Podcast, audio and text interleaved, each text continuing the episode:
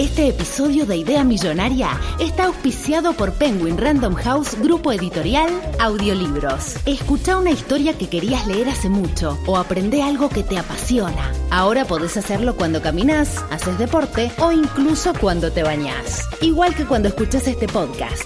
Entra a escuchar.com.ar barra Idea Millonaria y encontrá tu próximo audiolibro ahora. ¿Qué le dice un techo a otro? No sé qué le dice. Techo de menos. Hola, ¿está Agustín? No, estoy incomodín. Que hay en internet. ¿Dónde cuelga Superman su supercapa? En su perchero. ¿Qué le dice una iguana a su hermana gemela? Somos iguanitas. Me acaba de picar una serpiente. ¿Cobra? No, idiota, lo ha hecho gratis. Estás despedido.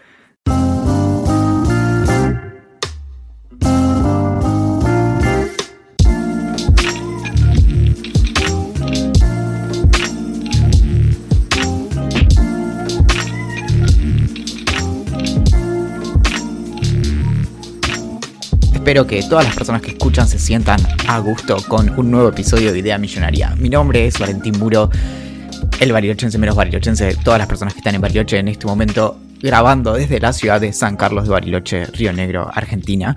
Y del otro lado del micrófono y a muchos kilómetros está Axel Marazzi, la persona que tiene menos de Bariloche en su sangre que, eh, que alguien de Mar del Plata. ¿Cómo estás, Axel? Lo que es improvisar una, una introducción, ¿no? Qué cosa. ¿Cómo andas, amiguito? ¿Cómo anda Bariloche? ¿Cómo lo encontraste? Bien, ¿sabes qué? Me di cuenta hoy de que estar en Bariloche es como estar en la luna. ¿Por qué? Porque mm, es como en la luna, el, cuando estás en el sol hace mucho, mucho calor y cuando te corres a la sombra te morís de frío. Y allá pasa un poco eso. O sea, si estás al sol te recagas de calor y si estás a la sombra te morís de frío. Exacto. Bueno, ¿y mm, qué más te puedo contar? Eh, esta semana no se incendió nada. Bien, me gusta. Y bueno, como bueno, internet acá llega en, eh, tirado por caballos. Entonces, por eso es que eh, vamos a, a- a hablar en, en fragmentos más largos y no tanto en... No tenemos una respuesta casi inmediata, debo decir. Claro, bueno, es lo que me estoy dando cuenta ahora. Vos ya me venís diciendo hace rato que la conectividad de Bariloche es, por decirlo de una manera copada, desastrosa. Pero desde que puse en Start Recording eh, a través de Zencaster, que es la plataforma que usamos nosotros para grabar a través de internet, eh, se empezó a trabar todo. Así que entiendo a lo que te referías, la verdad. Eh, me pasa lo que no me pasa nunca, que es que se traba la música. O sea, salta, ¿entendés? Como si fuera un CD. Entonces pongo algo en Spotify y de pronto para y yo pienso que se cortó la música y a, a los dos minutos sigue de repente. Entonces me he pegado un julepe. Claro, encima Spotify usa como recursos de conectividad muy, muy bajos, porque incluso si no me, si no me equivoco, porque creo que está en la parte de configuración, eh, como si hay muy mala conectividad, eh, es como una especie de YouTube con, con el, con el video, pero lo mismo pasa con el sonido en Spotify, o sea, pone música de peor calidad para que puedas escucharla sin que se corte. Eh, entonces, si Claro, se corta ti- Spotify, que usa muy poco, ver YouTube es como una, lo que ya dije, una utopía. Es que es esto de que es progresivo, eh, es como streaming progresivo, entonces si tiene muy bajo ancho de banda va a usar muy mala calidad, pero lo principal que va a tratar de priorizar es que sea fluido, justamente. Bueno, en el último episodio hablamos de, de juegos, ¿no? De aventuras gráficas y te hice una recomendación. ¿Tenemos alguna novedad? Sí, me hiciste una recomendación y mm, como también me gusta siempre comentar lo que me pasa un poco, al menos las más estupideces, a través de Twitter, eh, publiqué un tweet que rezaba algo como lo siguiente. Queridos gamers, ¿cuál es el videojuego de aventura gráfica más copado que jugaron en sus vidas? De movida, ya ese tweet tenía un error que me di cuenta cuando me empezaron a contestar, que básicamente era no haber descartado al Monkey Island. Que te puede gustar o no, pero para muchas personas es el mejor juego que existe de aventura gráfica. Entonces, muchísimas personas me dijeron que ese era el que, el que ellos preferían. Y yo no quería jugar un, un videojuego tan, tan, tan viejo. Quería jugar uno como más actual, por decirlo de alguna manera. Aparte, ya había jugado al Monkey Island, así que nada. Y tuvo un éxito como demasiado, demasiado grosso. tuvo como varios retweets, varios faps, pero sobre todo muchísimas respuestas. Tuvo tipo más de 150 respuestas con muchísimas personas que me decían, desde Monkey Island, Green Fandango, hasta cosas mucho más actuales como Life is Strange, que es el que vos me recomendaste la semana pasada. Y como había bastantes personas que me recomendaron ese, dije, listo, lo voy a descargar. Eh, vos tenés gustos muy similares a, los míos y, y, muchas personas me lo habían dicho, dije, listo, lo bajo. Entré a Steam, lo bajé gratis porque se divide en episodios y lo buenísimo es justo eso, o sea, vos podés probar el primer episodio, son cinco episodios, y el número uno lo puedes descargar gratis. O sea, es un golazo porque podés testear si te gusta o no te gusta. Me lo bajé, terminé el primer episodio, me pareció un juego muy profundo. Para el que no sabe o no escuchó bien el capítulo pasado, Life is Strange es sobre una chica, que es la protagonista del videojuego, que se llama Max, que un día se levanta de un sueño muy real y se da cuenta que tiene poderes para volver el tiempo atrás. Poco tiempo atrás, algunos segundos, eh, un minuto ponele, pero tiene esta capacidad y empieza a tener, su vida empieza a formar parte de un misterio y, de relaciones con demás personas y cosas medias extrañas que, bueno, no, quiero spoilear demasiado y tampoco sé tanto porque jugué solo el episodio 1 eh, y en eso, de eso trata el juego. Y terminé el episodio 1, me pareció muy, muy, muy bueno. Pero no tenía ganas de seguirlo. Como dije, bueno, lo voy a jugar, pero más adelante. Y así que empecé a buscar qué, otra cosa podía bajar.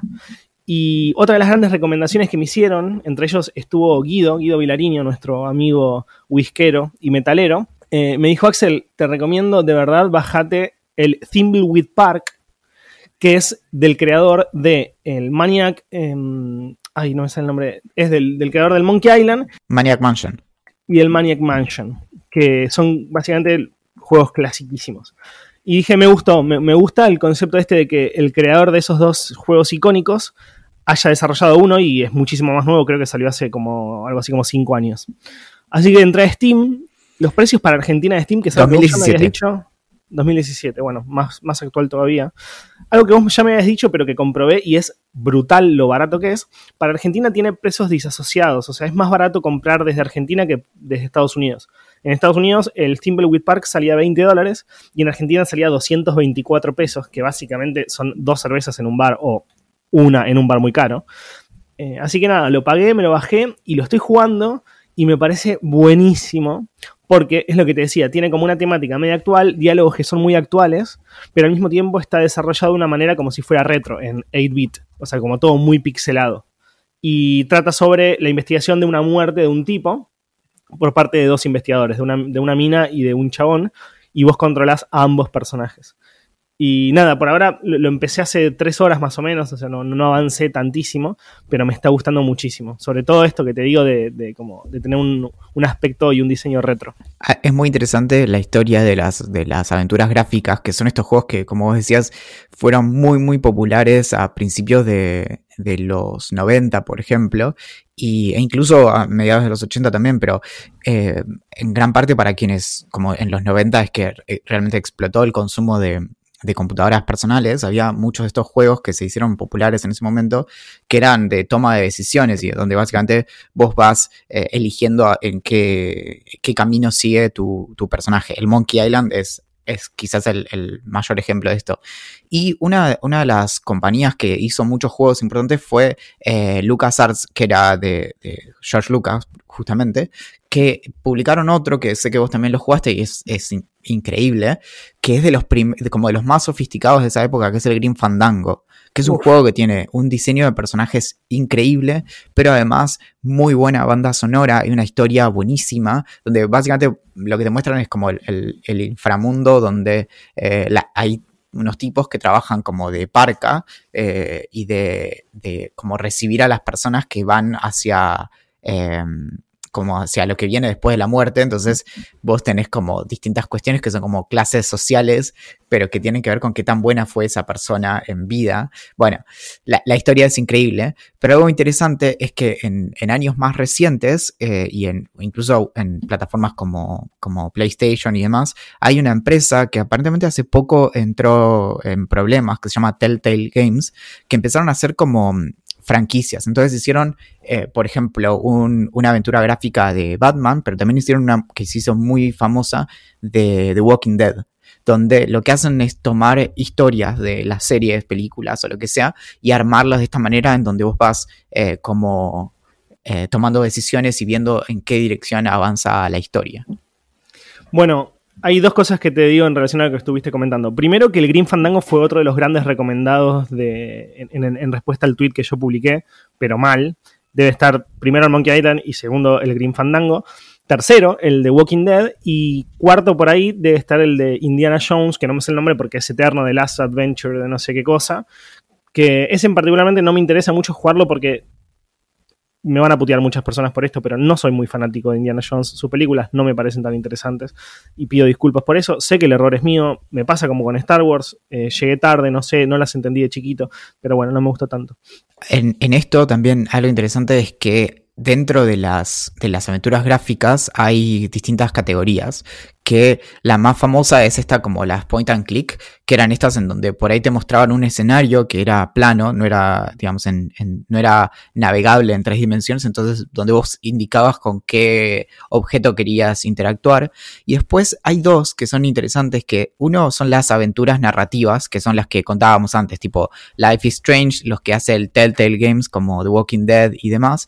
Pero después hay otro que es más reciente y que a mí me gusta mucho y lo conocí hace muy, muy poco realmente. El año pasado eh, compramos varios de estos juegos para Play y los probamos, que son los eh, Walking Simulators o simuladores de caminar, que por lo general tienen una cámara que está como puesta en donde ve tu personaje y vos vas, básicamente la historia va a través de, los escenarios que suelen tener como mucha riqueza. Y vos vas, por ejemplo, son muchos juegos en donde no hay un conflicto en sí, es decir, no, nunca vas a tener como un malo con el que luchar, sino que, por ejemplo, hay uno que se llama What Remains of Edith Finch, que vos volvés a una casa y vas encontrando un montón de situaciones y objetos y demás y vas como reconstruyendo una historia que sucedió hace, hace varias décadas a, partir de los objetos que vas encontrando. Y de algún modo, cuando lo volvés a jugar, podés encontrar cosas nuevas y demás, pero me parece muy interesante eh,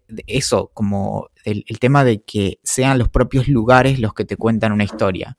Otro que es muy famoso de estos eh, es el Gone Home y el Firewatch, que aparentemente ese yo no lo jugué, pero aparentemente también es muy intenso. Bueno, de esos que me contaste, la verdad no conozco ninguno. Em, algo que, me pasó a mí de chico es que yo jugué bastante videojuegos, no, es que nunca fui gamer, incluso acá hablé millones de veces de Fortnite y de Dota y de League of Legends y del Clash Royale y demás, pero siempre jugué más que nada videojuegos en red. Como que me agarró el bicho de los videojuegos después de pasar de la PlayStation 1 y así, creo que la 2 también, pero después ya no, no tuve más consolas. Eh, fue, mi, vida gamer fue, estuvo mucho más relacionada al cibercafé que a otra cosa. O sea, yo era mucho más del Counter-Strike, del Diablo 2 eh, en Team y, ese tipo de, videojuegos. Y justamente por ese motivo me, interesó el concepto este de, bueno, el Green Fandango lo jugué de pendejo, pero se me hacía muy difícil. O sea, como que lo jugaba y no podía pasar y no encontraba los objetos para pasar de pantalla, así, entonces medio que lo terminaba dejando y me aburría. Eh, y medio que por eso me agarró como el bichito este de, empezar ahora. Eh, o, empezar ahora no, digo, voy a jugar uno o dos, capaz después me canso y no juego más, pero como conocer algunos de los clásicos para. o de los más relevantes, para conocer como esta especie de arte del mundo de los videojuegos que nunca curtí eh, así que el Thimbleweed Park probablemente sea el primero que, vaya a terminar y después seguiré con algún otro. Quizás vuelva a agarrar el Monkey Island, que también lo jugué de pendejo, pero, pero no sé si lo llegué a terminar porque se me hacía súper difícil. O el Broken Sword, que es otro que me recomendaron muchísimo y nunca jugué. Eh, nada, vamos a ver qué, me depara el nuevo mundo de videojuegos que estoy incursionando. Algo también en eso es que cuando te trababas con un juego en, la época en la que vos decís, donde por lo general no, teníamos internet o un acceso fácil a internet, es que esas cosas por ahí como para destrabarte era en las revistas de videojuegos que justo tenían que estar hablando de ese que vos querías jugar y de ese nivel o la parte que fuera. Y ahora, yo qué sé, te, te trabas en alguno y ves en YouTube un tutorial, inmediatamente ves cómo, cómo salir de ahí. Perdón que te interrumpo, pero no quería dejarlo pasar. Algo que me pasaba de pibito es que yo era de los pocos que, tenía internet en casa.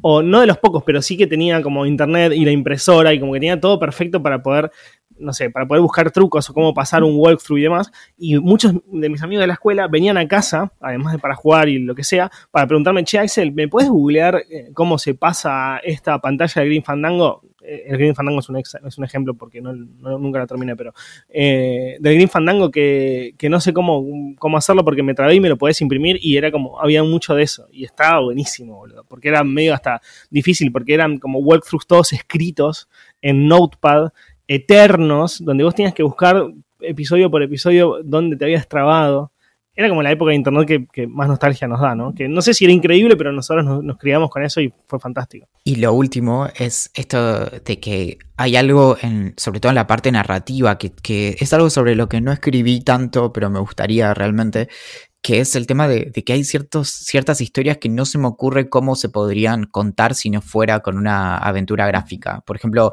ni en una serie, ni, ni en una película, ni en un libro, sino que hay algo como de poder transmitir ciertas historias de una manera eh, no lineal, por ejemplo. Y me pasa eso con el Life is Strange, que espero que en algún momento lo, retomes. ¿Qué te parece si en este episodio relativamente corto que tenemos hoy, porque yo tengo que irme caminando cuatro kilómetros a la farmacia y creo que vos tenés otro compromiso, pasamos a, a leer algunos correos? Dale, me encanta. A ver. Carla nos escribe. Hola Axel y Valentín. Quiero decirles que soy de esas que se maratoneó Idea Millonaria desde el primer episodio de todos y después de un par de meses ya me estoy por poner al día hacen que mis jornadas laborales se pasen más rápido, sean más divertidas y generen confusión en mis compañeras que no saben de qué me río sola cada 5 minutos. Quiero contarles también que me volví mega fan de la playlist OBJ de Axel y a partir de eso se me ocurrió, ¿no sería genial que en Spotify se puedan duplicar playlists que hicieron otros usuarios? La playlist duplicada se guardaría en nuestra cuenta y ahí podemos seguir agregándole los temas que queremos sin joder al dueño original de la playlist ni tomarse el trabajo de copiarla a mano. No sé si cuenta como idea millonaria, pero me haría muy feliz. Abrazo para ambos, cara. ¿Sabés que es algo que, yo ya pensé en el pasado? Porque me pasó algo que, muy similar, va, me pasó lo mismo que le pasó a ella, que es, te gusta muchísimo una playlist, es muy larga, y tenés que copiar todos los temas para agregar nuevos o sacar algunos que no te gustan, es terrible paja. Entonces, no sé bien por qué Spotify no, desarrolló esta característica, porque realmente es tipo botón derecho, copy o duplicate y listo. Pero chicos, eh, se puede perfectamente hacer eso. ¿Ah, sí? Sí, sí. A ver, voy a entrar a, una playlist cualquiera y, mm, y agarrás y, no sé, a ver, eh, primero que agarrás una, mm. ah, seleccionas todos los temas de una playlist y le pones agregar a una playlist y haces una nueva. ah, pero qué boludo que eh, soy. Creo que desde la computadora y si no, sí, ah, sí, claro. es eso. Bueno, Carla, eh, Valentín en un segundo nos pasó el trapo y tiene razón. tiene razón. Nos, envió otro correo Leandro Martín Gómez, nos saluda, dice que el podcast está excelente y cada vez mejor. La verdad es que sí, tienes, tienes razón, Leandro, el podcast está increíble. Y nos cuenta una idea que tuvo. Una app para que no te olvides nada, que detecte cuando salís de tu casa con geolocalización o conectado a un Bluetooth o lo que sea, y te haga una llamada o mensaje que te repase la lista de cosas que tenés que llevar: celular, billetera, riñonera, pipa, trompeta, forros, chicles, etc. Y la versión full se conecta con tu sube o tu tanque de nafta y te recuerda cargarlo. Me, no me parece mal, la verdad, creo que él está como medio olvidadizo. Nunca se me hubiera ocurrido esto porque nunca me olvido cosas, pero está bien, me gusta. Igual, nuevamente, ya existe. Ah, sí. Sí, eh, de hecho, si vos, estoy fijándome ahora mismo, pero eh, si vos haces un, recordatorio, le podés poner en Google que te recuerde por eh, tiempo o lugar. Sí, por lugar, es cierto. Entonces, si por ejemplo vos tenés registrada tu casa, le decís tal recordatorio, cuando llegue a casa, me, lo, me lo das y listo. Lo voy a probar ahora mismo mientras hablo con vos. Bien, hacemos una mini randita de, de Preguntagram y, y, te dejamos ir a la farmacia por el bosque. Sí, eh, ojalá fuera por el bosque. ayer le pregunto a mi mamá si qué, tan, qué tan probable era que me muriera si iba, porque primero que está todo muy, muy saturado de autos, que cuando llegué del aeropuerto el viernes pasado, la fila de autos era de kilómetros y encima es una sola fila, entonces no podés pasar.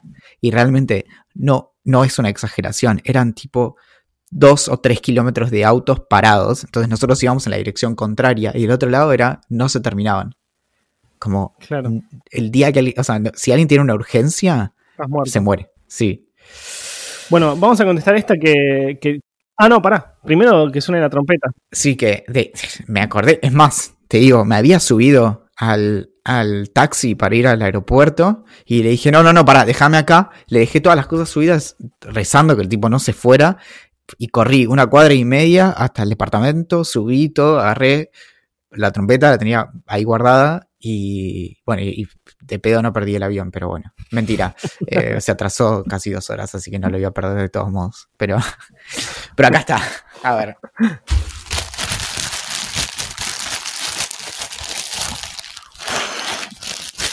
No la podía sacar del envoltorio antes. Explícame, por favor. Este, para, que no, para que no le agarre humedad.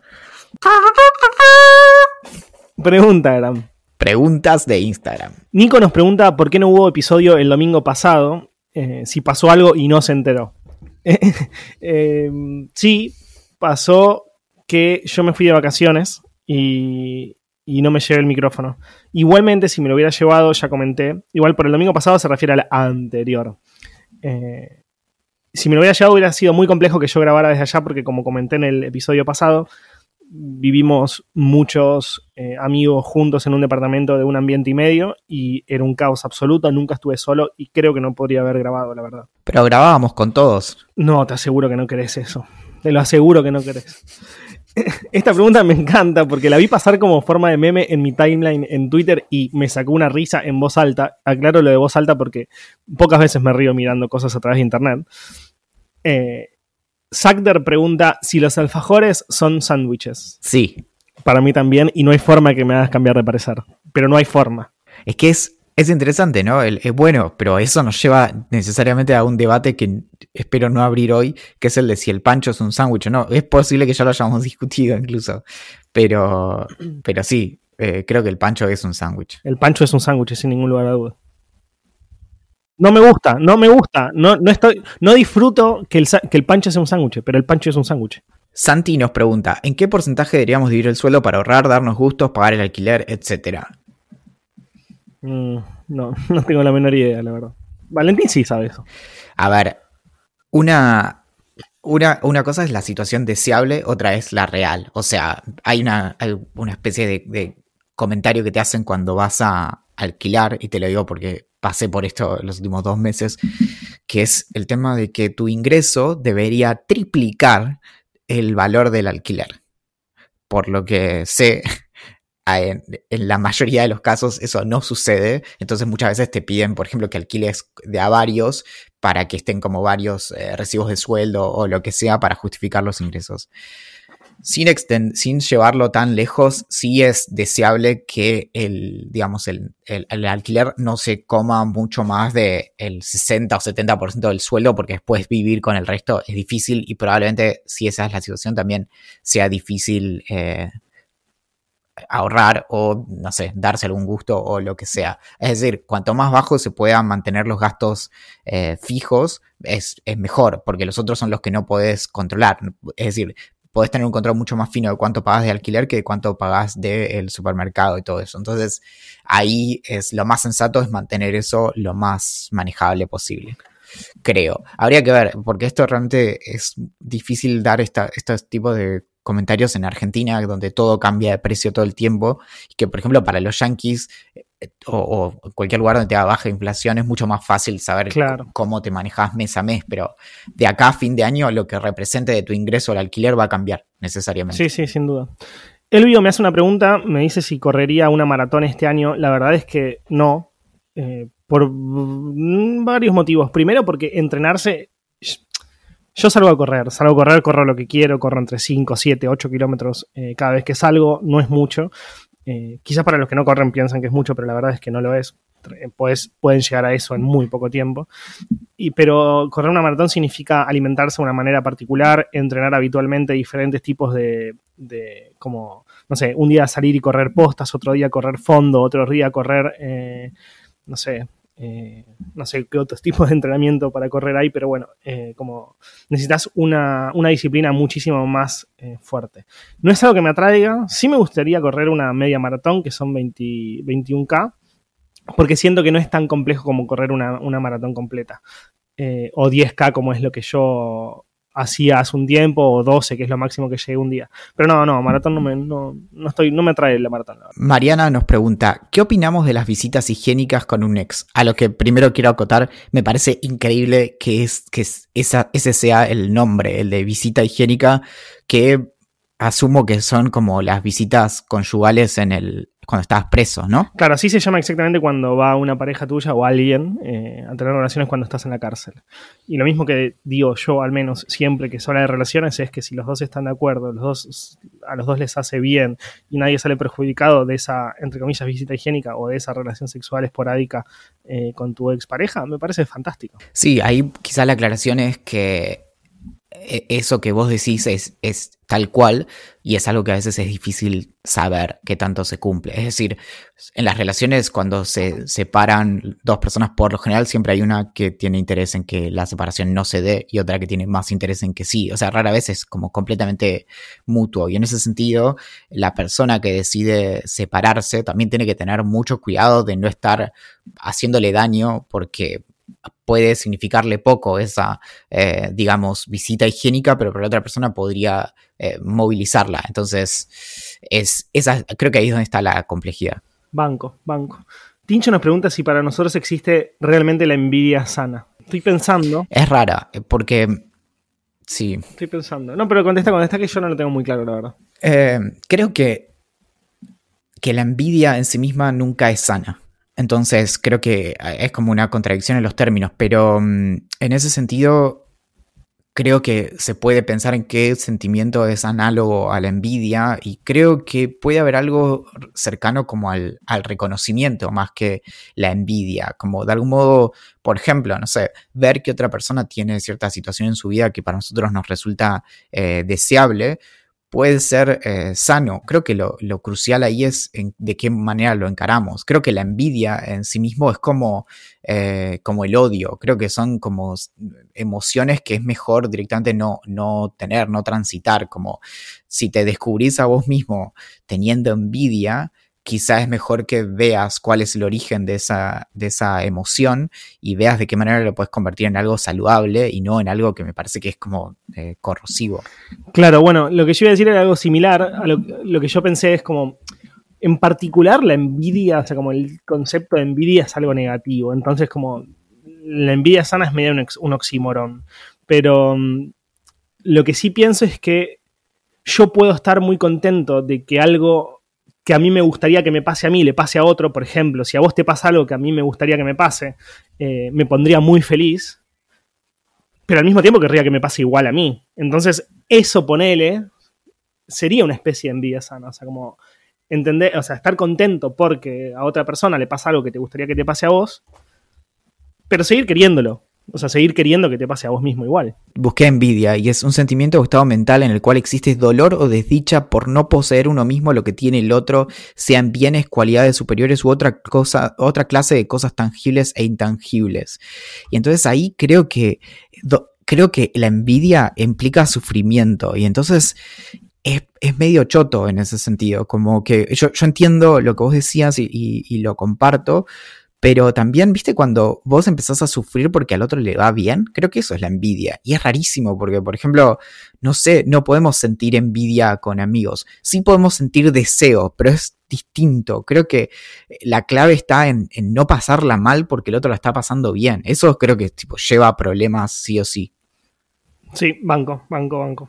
Y nos queda alguna última pregunta. Eh, si fueras una ciudad, ¿cuál serías? Nos pregunta Jess, que en este momento está tratando de hacer surf en Punta del Este. Esto es real lo que acabo de decir. y escucha Idea Millonaria, nos contó el otro día. Yo ya lo dije, me gustaría ser Londres o París. ¿Por qué? Porque las visité y me parecieron increíbles. Estoy pensando, yo eh, no sé, alguna, alguna inesperada. Pero una medio tranquilita también. Qué difícil. Mm. Una de esas ciudades japonesas que, en las que no pasa nada, tipo. No una, de esas, una de esas ciudades que eh, protagonizan los libros de, Murakami. Sí. A ver. Eh, pero claro, ¿qué hace a una ciudad también, no? Ah, qué difícil, me estoy, me estoy enroscando mucho. Voy a tener que terminar diciendo como arriesgá, Valen, arriesgá. Eh, Budapest. Bien, me parece bien. Sí, creo que no nos quedaba Ninguna. Ah, sí, la última. Nos pregunta Byron Cervantes. Si una palabra está mal escrita en el diccionario, ¿cómo lo sabríamos? Saludos. Uf, Me mató. no se puede. No, no se puede, boludo. Si está mal escrita en el diccionario, eh, listo, ya está, queda para la eternidad mal escrita. Pero no es mal escrita. Sí, o sea, ¿qué hago? Llamo a la psicóloga. Claro, se le muestra a mi maestra de, de- de lengua de primer grado. Tomá, ya te dije que se escribe ahí. Así. Sí. Murciégalo. Axel Marazzi. Valentín Muro. Julián Príncipe, ausente. Siempre ausente ese pibe, loco, ¿qué onda? ¿Dónde nos encuentran? En ideamillonaria.com, en Twitter Idea Millonaria P, en Instagram Idea Millonaria Podcast, en Facebook, Telegram, YouTube y Reddit como Idea Millonaria. Nos escriben mails lindos con sus ideas millonarias o sus propuestas indecentes a gerencia arroba ideamillonaria.com y that's it, biatch. Y si alguien quiere chocolates, que avise. Atentamente, La gerencia.